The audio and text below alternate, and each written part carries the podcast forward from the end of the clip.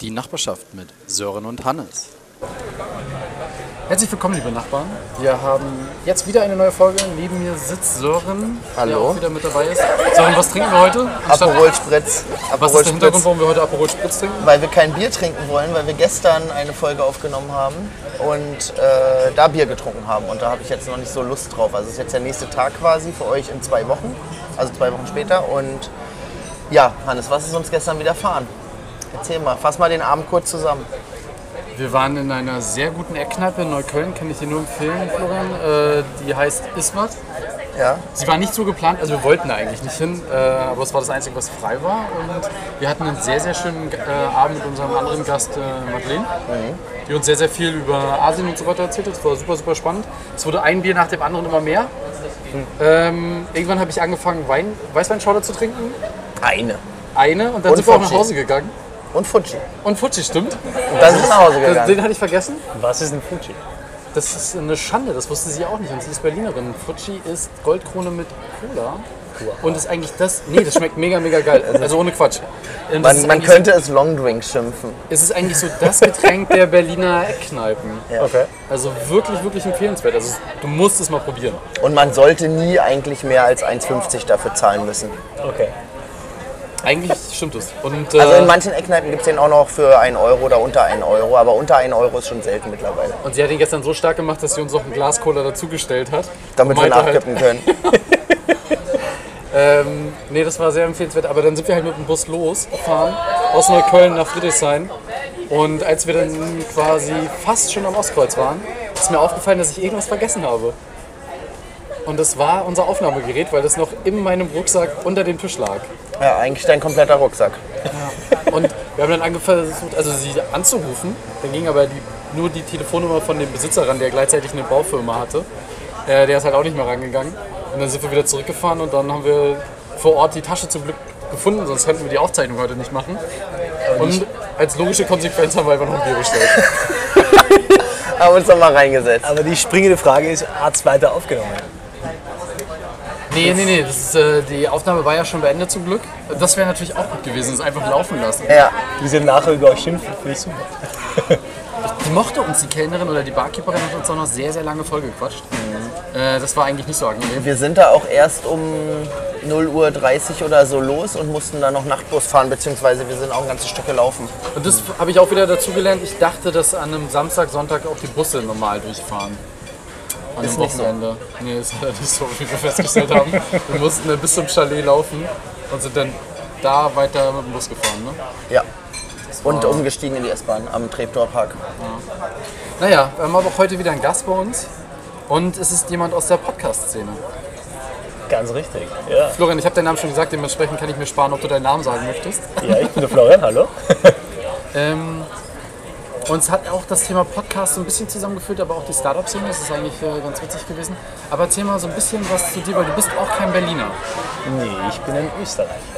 Du bist Aus der allererste Österreicher bei uns in der Folge. Ich überlege gerade, was wir noch für Menschen hatten, die.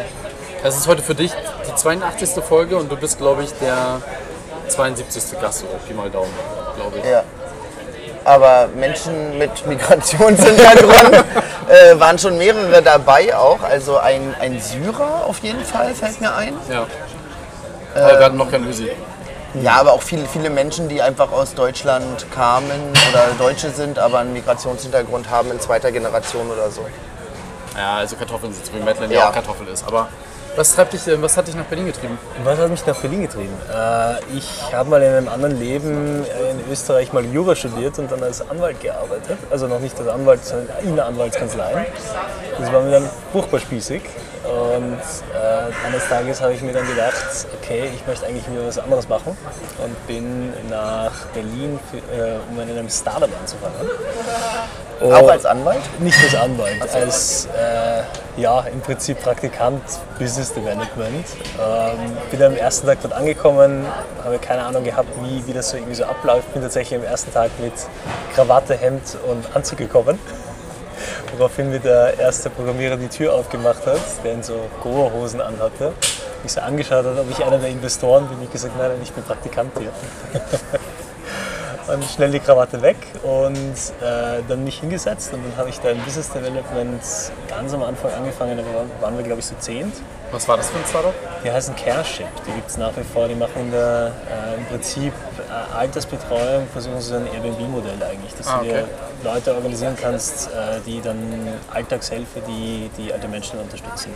Also sowas wie eine Form von Leasingfirma in die Richtung gehend, oder? Ja, also im Prinzip sind sie eine Art von Vermittler, Okay. die halt Leute organisieren und sagen, für die nicht medizinischen Leistungen kannst du halt jemanden haben, der von Putzen über ähm, im Prinzip jemand, der, der Einsamkeit bekämpft.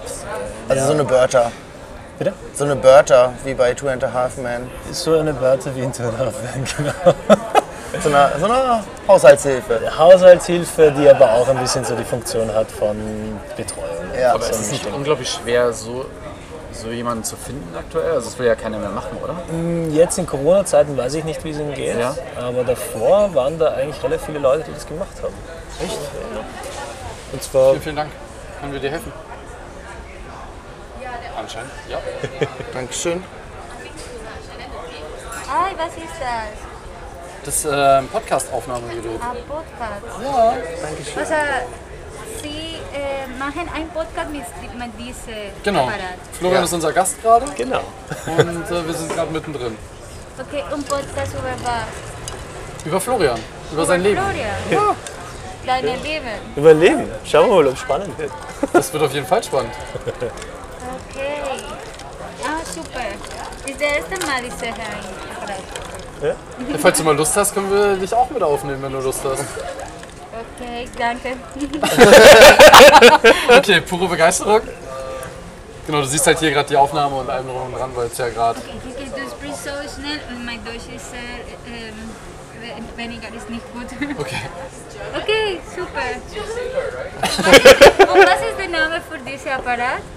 Äh, ich weiß gar nicht, ist eigentlich nur ein Aufnahmegerät. Okay. Ja. H6 Zoom ist die Firma, okay. aber genau. Ja? Cheers. Cheers. Siehst du wieder ein bisschen Aufklärungsarbeit betrieben. So, mal gucken. Ja.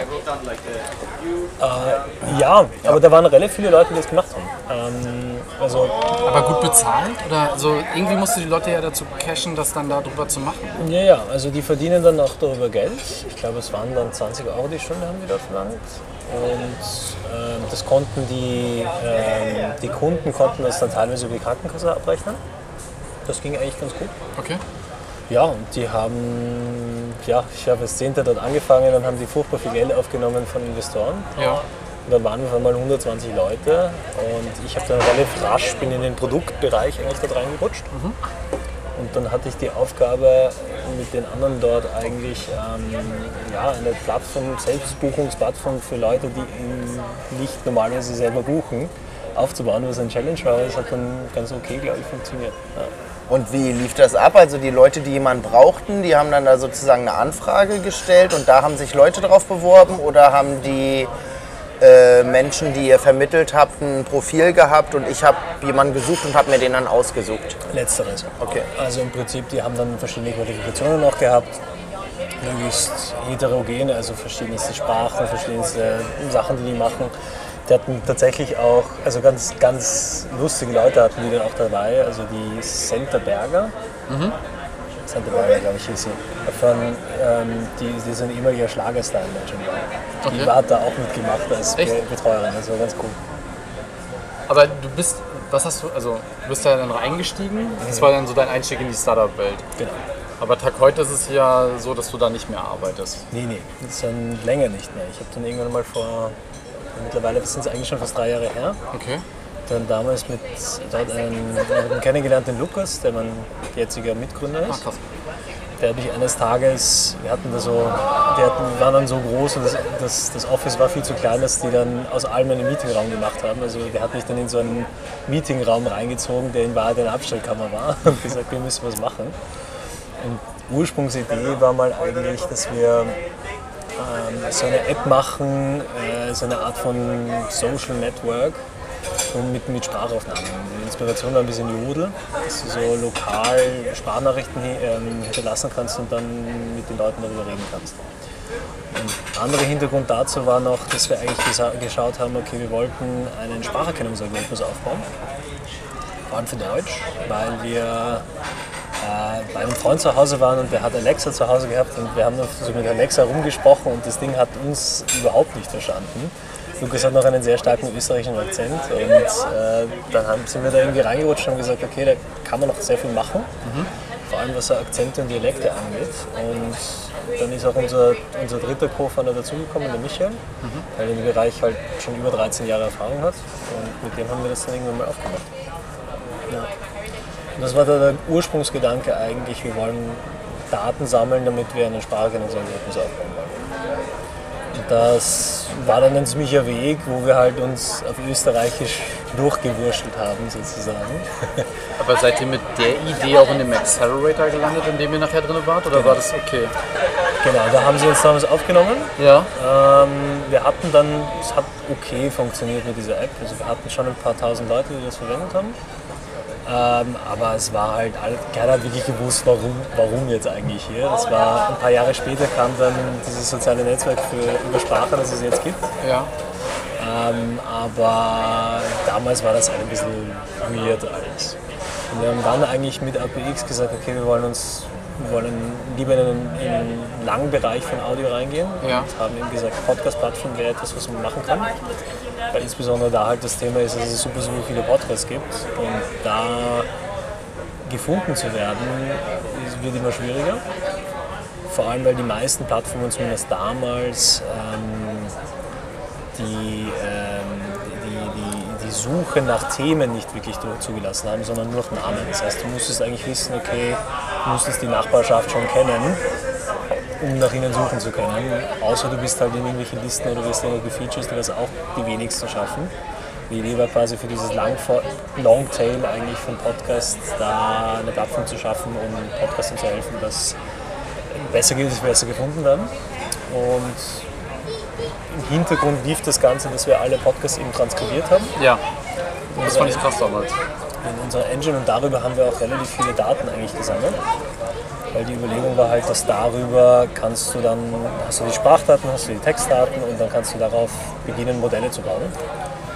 Mit möglichst verschiedenen Hintergrundgeräuschen, so wie hier zum Beispiel, aber auch Akzente, Dialekte, teilweise englischsprachige Podcasts mit deutschem Akzent und solche Sachen. Ja, und das hat eigentlich ganz gut funktioniert. Und wir waren letztes Jahr, haben wir dann ein Modell rausgebracht von einem Spracherkennungsalgorithmus für Deutsch, wo wir tatsächlich im Deutschen das erste Mal eine Spur besser waren als das, was AWS, also Amazon, machen kann. Krass. Und das ist jetzt eigentlich die Grundlage für das Produkt, was wir jetzt machen. Wir haben äh, auf Startup-Deutsch ist es ein Pivot wieder gemacht. Ja. Das heißt, wir haben uns jetzt eigentlich fokussiert letztes Jahr mit der Corona-Krise, dass wir eine Software an- die uns weiter auf diese Spracherkennung fokussieren. Das hat mich nämlich interessiert, weil wir haben uns ja seitdem auch lange nicht gesehen. Wir haben uns ab und zu mal bei APX gesehen und da war es halt noch die Plattform, wo du uns ja auch aufgenommen hast mit äh, die Nachbarschaft und so weiter und wir uns ja auch da öfters drüber unterhalten hatten. Aber macht ihr diese Plattform noch? Das war mir jetzt nicht ganz klar. Oder ist es nur noch dieses, dieses neue Unternehmen, was ihr da irgendwie auch gegründet habt dafür? Also wir machen keine, keine aktive Werbung mehr für, für die Plattform. Okay. Sie existiert noch und ich glaube, dass auch äh, einige Podcasts darüber über Google noch immer, immer recht viele Zuhörer kriegen. Okay. Ähm, aber aktiv betrieben wird es zumindest nicht. Okay. Und wie funktioniert das? Also wenn du einen Podcast im Prinzip da reinnimmst und den transkribieren lassen willst? Autom- also wenn ihr euch anmeldet im Prinzip bei der Plattform, ähm, wird dann automatisch jede neue Folge, die hochgeladen wird, ziehen wir uns über diesen RSS-Feed und die wird dann von uns transkribiert und diese Transkripte werden dann in, als sogenannte Metadaten hinterlegt, sodass wenn jemand googeln würde nach einem bestimmten Thema und ihr, ihr eine Chance habt, höher zu ranken und darüber dann gefunden zu werden. Okay. Da habe ich trotzdem aus Interesse einfach nur, warum konzentriert ihr euch da nicht mehr noch stärker drauf? Weil dieses Feature wirklich nach gewissen Themen zu suchen, ist ja immer noch sowas, was kein anderer eigentlich richtig macht. Bei Spotify hast du es bis heute nicht, bei Deezer und so weiter ja sowieso nicht. Das ist ja schon eigentlich ein gewisser Mehrwert, den, der ich, den ich persönlich immer noch ziemlich geil finde. Also, weil wir merken es ja schon, das ist ja die meisten Podcasts, wie du schon gerade gesagt hast, die werden irgendwie promoted oder sind irgendwie Fame durch andere Sachen, ne? ähm, um halt irgendwie bekannt zu werden. Und wenn du selber einen machst, ist es schon sehr, sehr schwer, da irgendwie bekannt zu werden. Und seht ihr da einfach kein Potenzial mehr drin, weil das Wachstum nicht mehr so kam, wie ihr euch das vorgestellt habt? Oder? Ja und nein. Also ein Mehrwert für Podcasts entsteht schon. Ich glaube, für Zuhörer ist ein bisschen so die Frage immer gewesen, okay, was ist der Mehrwert, jetzt noch eine Plattform zu haben? Ja.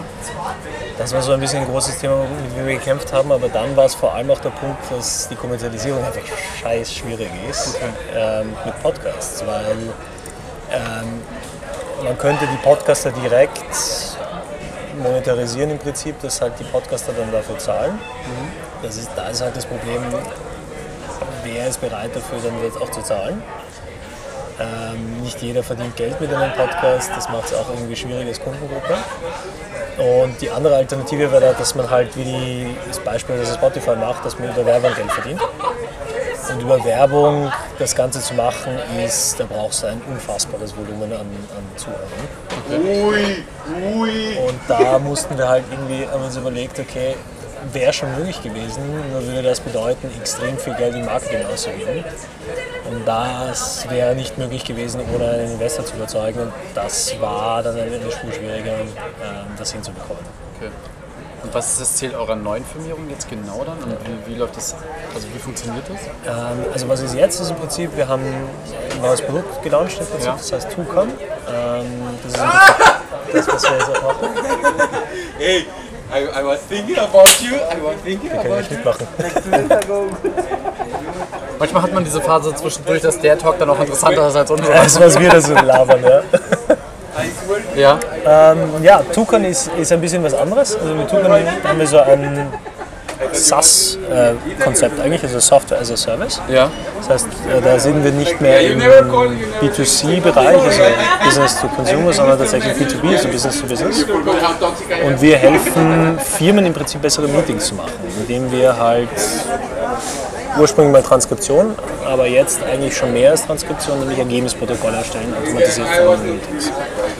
Das heißt, du hast eigentlich eine Zusammenfassung, was gesagt wurde. Und das integriert ihr aber in irgendeine Hardware-Lösung? Weil mein Mitbewohner, der wollte vor drei, vier Jahren genau das irgendwie auch in die Richtung machen. Der wollte eigentlich so eine Art ähm, na, Telco-Spinne, die man oftmals irgendwie auf dem Tisch stehen hat, dass die die ganze Zeit läuft und eigentlich alles mit erfasst und man sagt dann halt einfach nur, keine Ahnung, Aufgabe für Florian ist das und das und das geht direkt in dein Asana-Ticket und automatisch hast du es halt drin. Das äh, fand ich eigentlich mal sehr, sehr spannend, aber hat es dann irgendwann auch liegen lassen. Geht es bei euch in die Richtung oder ist das eine Software? Wie, wie sieht der, der richtige Use Case am Ende des Tages aus? Also im Prinzip genau in die Richtung geht es eigentlich. Dass Aber du halt sagen kannst, okay, du hast ein halbe Stunden Gespräch. Im ersten Schritt machen wir ein Transkript daraus. Ja. Dieses Transkript, da, werden, da haben wir dann einen eigenen Algorithmus, der drüber geht und, und schaut, was war wichtig in dem Gespräch. Ja. Es läuft dann auch mit Stichworten, also Triggerworten, dass man zum Beispiel sagen kann, hey, das ist ein To-Do, das ist eine, eine Aufgabe für später. Dann wird das herausgezogen im Prinzip als Aufgabe für später äh, abgespeichert und das kann man dann integrieren mit Asana zum Beispiel. Und du kannst dadurch einen enormen Produktivitätsgewinn machen und die Idee ist dahin für die Kunden, die wir jetzt haben, dass die halt sowieso schon ihre Gespräche aufzeichnen. Ja. Dann haben sie dann ein Video und das schaut sich kein Mensch mehr an. Oder sie haben ein Transkript, was bei einem halben Stunden Gespräch sind es halt sieben, acht A4 Seiten, die schaut sich auch keiner mehr durch. Und bei uns hast du tatsächlich eine, eine, auf einer halben Seite dann nur eine Zusammenfassung. Und das ist dann wieder sinnvoll, wenn du vor allem langfristig halt dir so einen bisschen Seitenbestand aufbaust. Seid ihr immer noch das, seid ihr immer noch das gleiche Gründerteam? Okay, ihr seid dann quasi rübergegangen und jetzt interessiert mich mal, musst du jetzt nicht sagen, aber HPX hat ja damals in euch ja auch eine gewisse Summe investiert und hat dafür Anteile bekommen. Ist es jetzt auch das rübergeschwungen ins neue Unternehmen oder habt ihr da den Cut gemacht und habt mit denen letztendlich auch nichts mehr zu tun, weil neue Firma und dementsprechend keine Beteiligung mehr dran? Äh, nein, es ist übergegangen. Also wir sind auch beteiligt nach wie vor. Wir haben auch tatsächlich jetzt im Juni eine Finanzierungsrunde abgeschlossen, eine größere. Cool. Und da hat APX auch ein bisschen mehr investiert. Ähm, ja, was cool ist. Jetzt kann man das Ganze irgendwie aufbauen. Ausbauen. Was ist denn so die Vision für die Zukunft? Also was wäre im Prinzip das Ende des Weges, wenn ihr das weiterspinnt?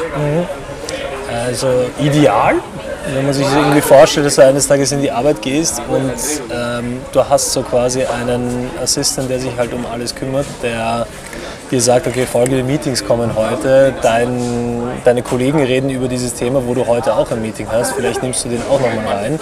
Also quasi so eine Intelligence-Plattform, die halt Informationen aus den verschiedenen Bereichen zusammen aggregiert und dir quasi sämtliche äh, repetitive, langweilige Arbeit abnimmt.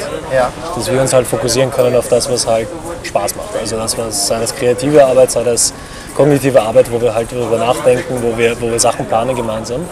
Und den ganzen Scheiß mit Mitschreiben und Protokollieren und Dokumentation, dass das einfach komplett abgenommen wird. Du pitcht ja meistens die Ideen auch. Äh, wird da nicht oft dann gefragt, warum ihr euch besser seht als irgendwie Alexa oder Google Home und so weiter? Weil letztendlich arbeiten die auch, sammeln ja unglaublich viele Daten halt auch, können das optimieren und so weiter. Ist es für die nicht nachher irgendwann auch so ein Nebenthema, was sie damit mit abdecken könnten? Auch? Natürlich, da ist immer das Risiko, dass einer der Großen da reingeht, keine Frage. Sie machen es noch nicht. Also es gibt wahnsinnig viel Transkription und Spracherkennung, die wird auch immer besser. Es wird auch irgendwann mal eine Commodity sicher werden, dass du sagst, okay, du hast, das wird so billig, dass so viele Anbieter da draußen sind, dass die, diese Dinge richtig gut sind. Aber unsere Themen sind nicht die Spracherkennungsthemen, sondern die Themen sind eigentlich dann die Zusammenfassung. Das ist eigentlich der technisch viel spannendere Bereich. Wie füttert man denn so eine Spracherkennung? Also, dass die A die Aussprache der Teilnehmerin irgendwie äh, versteht, auch vielleicht Dialekte, Akzente und so. Ähm, aber vielleicht ja auch zwischendurch die Sprache wechseln könnte, so von Deutsch zu Englisch oder so.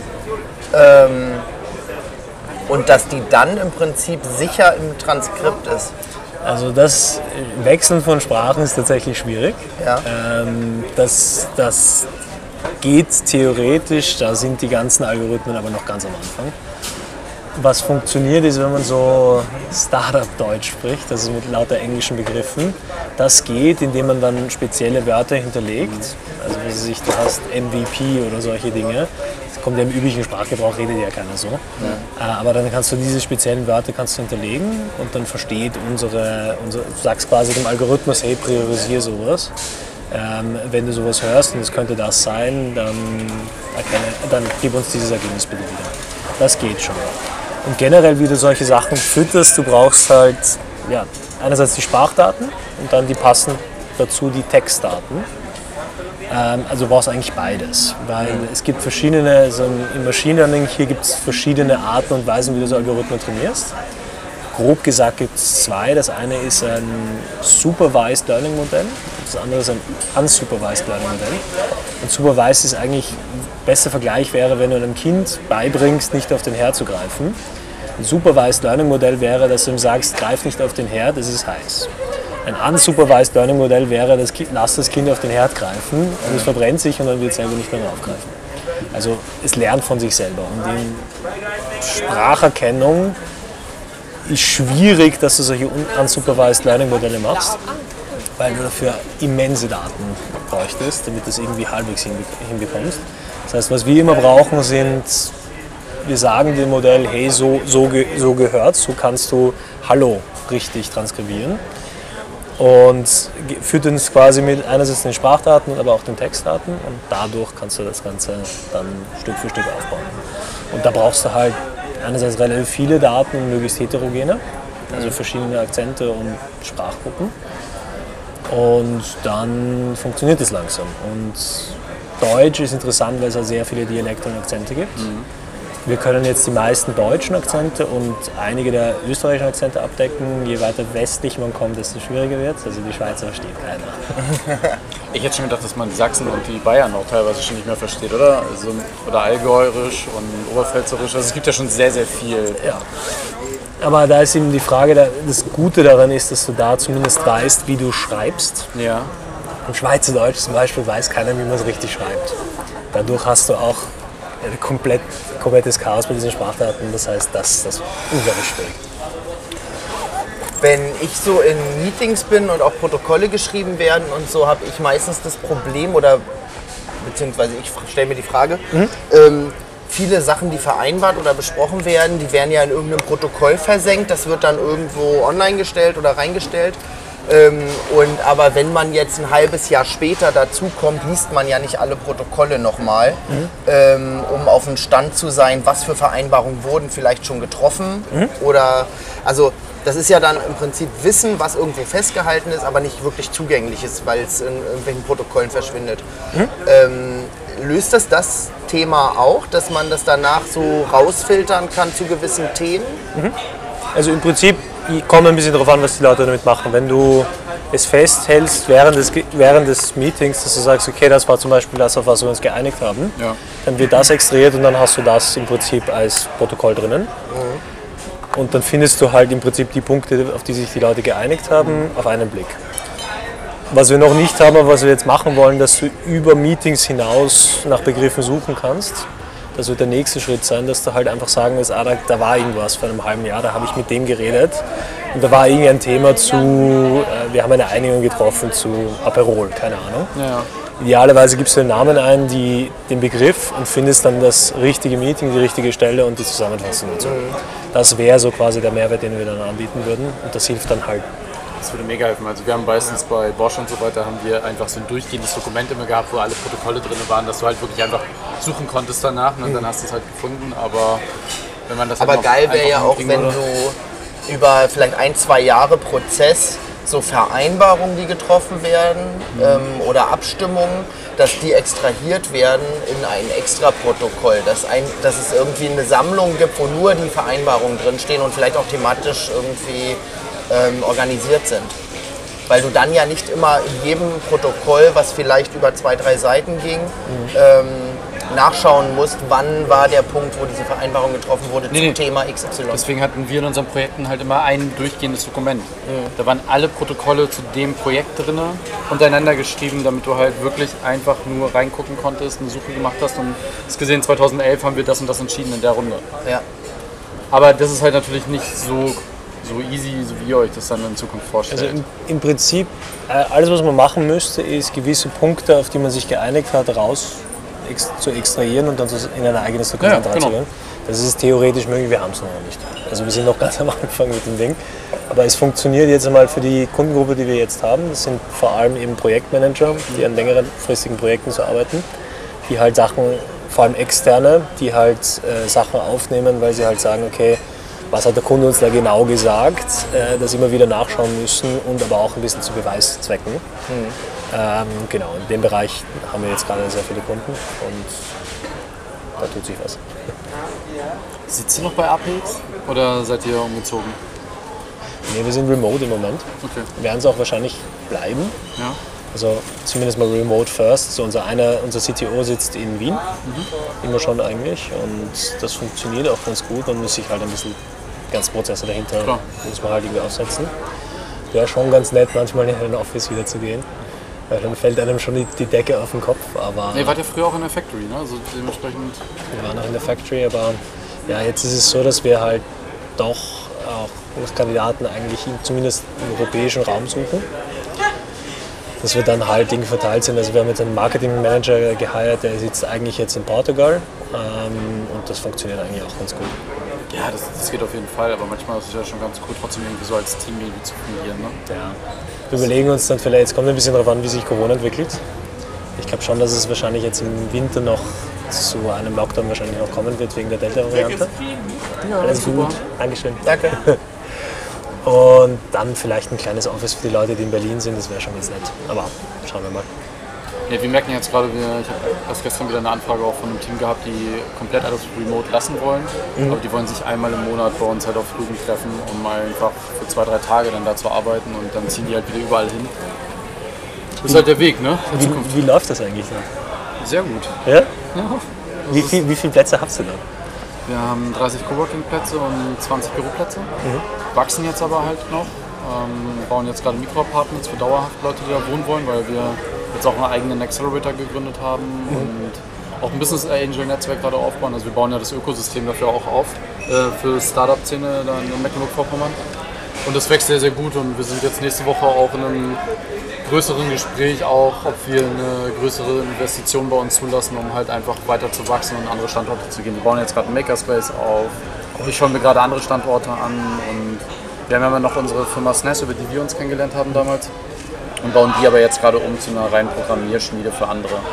Bauen jetzt vielleicht ein eigenes Carsharing für den ländlichen Raum. Also wir gehen jetzt komplett in verschiedenste Richtungen und das Thema Workation läuft aber so stark, dass wir jetzt eben Anfragen haben, ob wir das nicht in einem großen Stile machen wollen. Und ich bin gespannt. Ihr müsst mal vorbeikommen. Also es ist ähm, Machen wir auf jeden Fall. Das wäre nämlich gerade im Winter wann. ja, auf jeden Fall. Also es ist, äh, eigentlich ist das ganze Jahr ganz geil zu arbeiten. Wir haben jetzt auch extrem viele Startups einfach auch aus Berlin da, die entweder wirklich ihre Quartalsmeetings dort machen und einfach planen, wie sie weiter arbeiten oder so wie ihr, die eben auch wirklich remote meistens sind und einfach mal für drei, vier Tage in die Ostsee wollen oder für zwei Wochen und dann halt dort mal als Team richtig eng zusammenarbeiten und danach sich dann halt wieder verstreuen. Das ist schon, schon stark. Ähm, wie viele seid ihr aktuell bei euch im Team? Wir sind jetzt neun. Bis Ende des Jahres wollen wir 15 sein.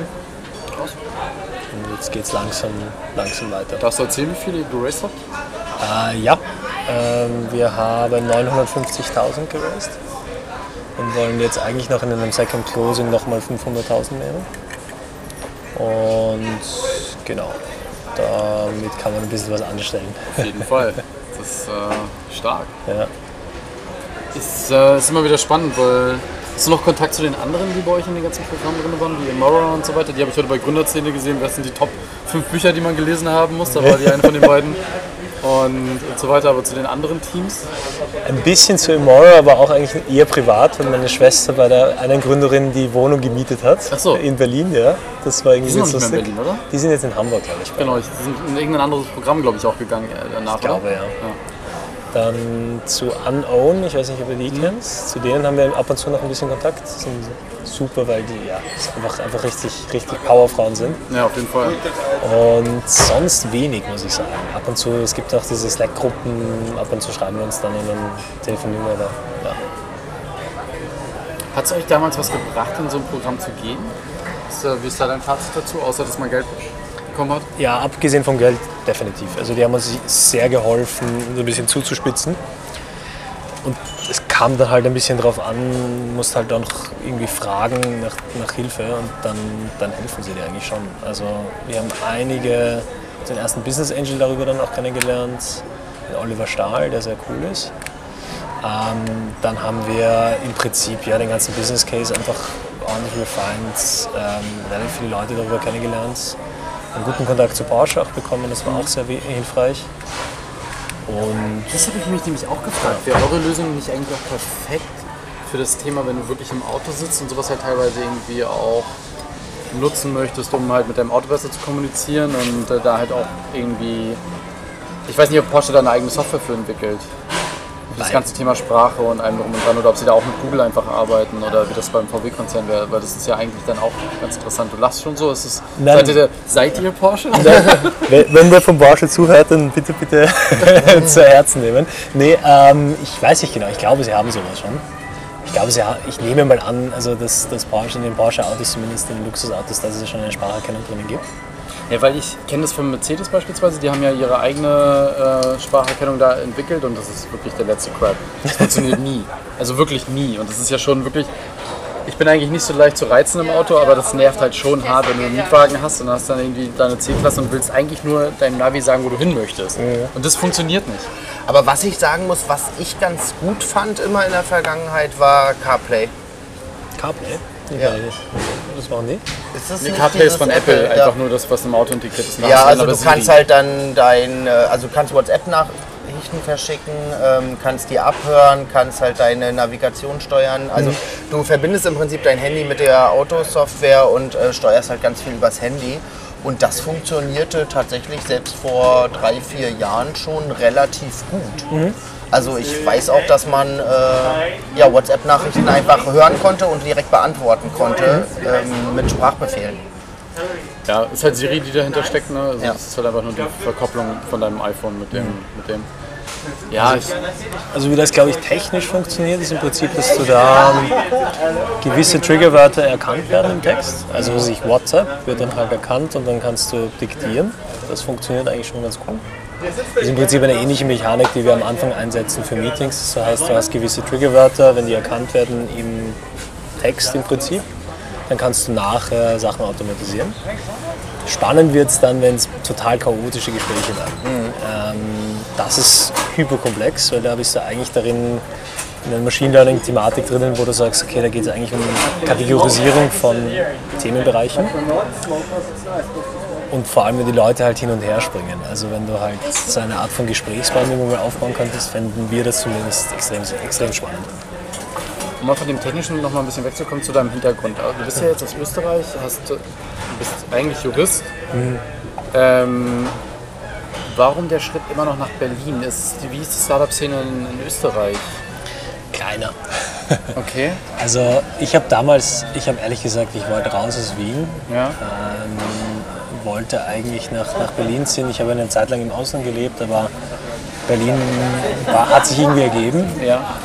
weil ich damals ein Mädel kennengelernt habe, die, ähm, die nach Berlin gezogen ist und, und die fand ich damals ganz cool.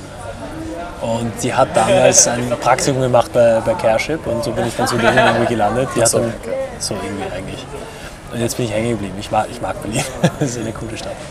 Aber du könntest jetzt nicht vorstellen, irgendwann nach Österreich wieder zurückzugehen, um da halt. Also, ich hätte mal gedacht, dass Österreich eigentlich gar nicht mal so schlecht ist, weil es da ja doch relativ wohlhabende Menschen auch gibt, so um halt auch Business Angel-Funktion, glaube ich, ganz gut einzunehmen. Was du jetzt auf den ersten Blick ja in Berlin nicht immer denkst. Ähm, aber ich habe keinen Einblick, wie, wie so diese ganze innovative Szene dort ist. Weil, ja, Du hast, soweit ich weiß, einen großen Investor, das ist die Speed Invest. Okay. Das ist ein großer VC und sonst gibt es natürlich immer wieder Angels. Ja. Aber ja, also was halt hier in Berlin spannend ist, dass da halt super viele Leute von überall herkommen, die ihre Ideen, Softwareentwickler, guter Misch an Leuten und das hat sich halt irgendwie so ergeben. Und das ist in Wien, sind halt ein bisschen konservativer. ja. Das kann ich mir Aber vorstellen. ich könnte mir schon vorstellen, irgendwann mal nach Wien zurückzuziehen, aber ich glaube, für ein Startup ist es schon in Berlin ein bisschen spannender. Und wieder Rechtsanwalt werden? Nee, keine zehn Pferde. Kann man denn eigentlich, wenn man äh, die Juristerei in Österreich betreibt oder studiert, das in Deutschland anwenden? Äh, ja, du musst eine eigene Prüfung machen, damit du dann hier anerkannt wirst als Rechtsanwalt. Das ist, glaube ich, das zweite Staatsexamen oder das erste und zweite Staatsexamen. Ähm, dann kannst du es hier ausüben, aber ich will kein Anwalt mehr werden. Hat dir das aber was gebracht bei den ganzen Finanzierungsrunden, so in den Verhandlungen und so weiter? Also zumindest habe ich eine Ahnung davon, was es eigentlich hier heißen soll. Nicht, dass ich es besser formulieren könnte oder selber schreiben könnte, um Gottes Willen.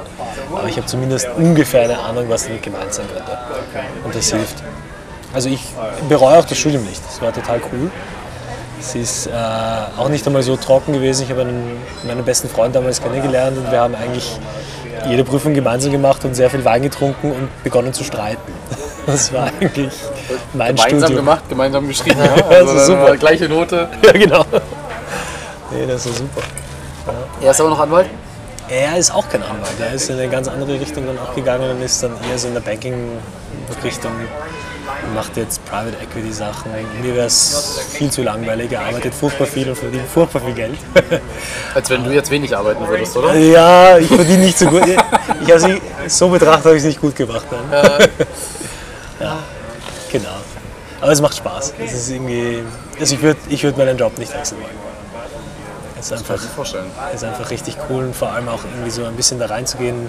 Was mich bei meiner alten Firma ein bisschen so geär- geärgert und gestört hat, die hatten halt sehr früh so Corporate-Strukturen drinnen, wo es dann eigentlich mehr darum ging, irgendwie, dass du dich politisch im, im, im Office-Alltag durchsetzt. Und die predigen alle immer dieses Flat Hierarchies und äh, wir, wir, wir arbeiten alle so gemeinsam, aber dann die Realität ist halt doch ein bisschen anders.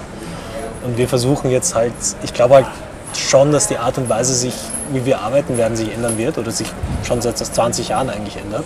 Ich hoffe, ja. Aber du hast halt noch immer Strukturen drinnen, die sind 50 Jahre alt. Also wie wir Meetings machen mit diesen ganzen Protokollen, ist halt super oldschool. Und ich finde es spannend, weil es halt doch gerade im, im Arbeitsbereich halt schon ein paar Unternehmen gibt, die halt ein bisschen andere Strukturen führen. Also äh, was wir jetzt eingeführt haben, dass jeder sich so viel Urlaub nehmen kann, wie er möchte. Das gesetzlich kannst du 20 Urlaubstage nehmen, die hat jeder und jeder, der mehr Urlaub nehmen möchte, kann sich so viel Urlaub nehmen, wie er will. Und die Idee ist eigentlich, dass wir immer mehr in diese Bereiche reingehen und sagen irgendwann vielleicht die Überlegung, dass wir Gehälter komplett offenlegen und, oder sogar, dass man sich sein eigenes Gehalt selber definieren könnte. Aber den Kontext halt hat, was verdiene ich am Markt normalerweise draußen. Das sind halt alle Schritte, die muss man Schritt für Schritt angehen. Aber ich fände es halt cool, weil es dann halt als Ergebnis so, so Sachen hast wie äh, Ungleichbehandlung von Mann und Frau in der Bezahlung komplett ausmerzen würde, ne? wenn alle Gehälter offen wären, weil dann bräuchtest du ein rationales Argument, warum einer mehr Ja, verdient als der andere. Ich hatte erst letzte Woche einen Studenten bei mir in der Vorlesung, der jetzt gerade bei Einhorn angefangen hat. Ähm. Der durfte selbst als Student äh, mitbestimmen, wie viel Gehalt er verdient. Ähm, Wir haben natürlich gewisse Regeln, die du einhalten musst. Ne? Du darfst nur so und so viel mehr verdienen als der Niedrigste und so und so viel mehr, äh, oder der, der am meisten verdient, darf glaube ich nur irgendwie das Doppelte von dem verdienen, der am wenigsten hat und als Studi und bla bla bla.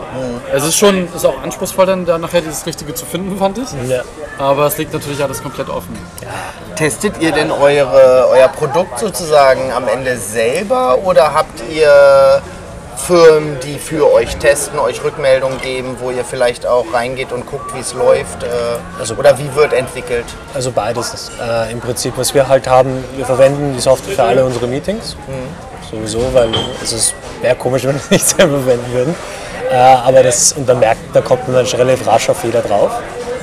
Und natürlich sind wir aber abhängig von Kunden, die das auch verwenden. Das heißt, was wir halt haben als Modell, dass du mehr oder weniger das Ganze austesten kannst, gratis für eine gewisse Zeit, ein gewisses Volumen an, an Meetings darüber laufen lassen kannst. Und ähm, unser Hauptthema ist immer noch Feedback, das Ganze zu verbessern. Und dann ist die spannende Frage, weil die Leute sagen dir zwar, was sie gerne hätten, aber das ist sehr häufig nicht das, was sie eigentlich brauchen.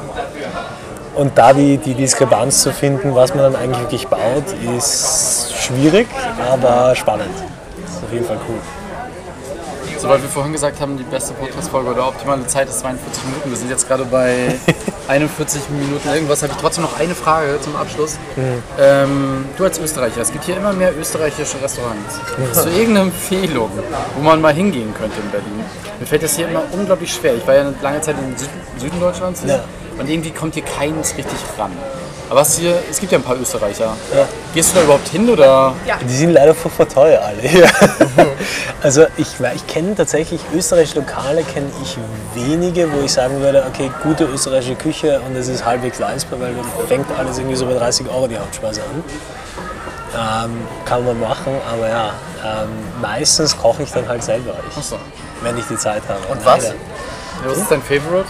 Favorite österreichisch? Also ich liebe nichts mehr als ein Tafelspitz. Das ist was Herrliches. Man kocht zwar den ganzen Tag, aber es ist großartig. Das ist so komplex. Ja, wenn du die Suppe selber machst, du musst die Suppe machen und das ganze Pipapo-Zeug, aber es ist ganz cool. Ja. Aber sonst, das sind noch gute Sachen.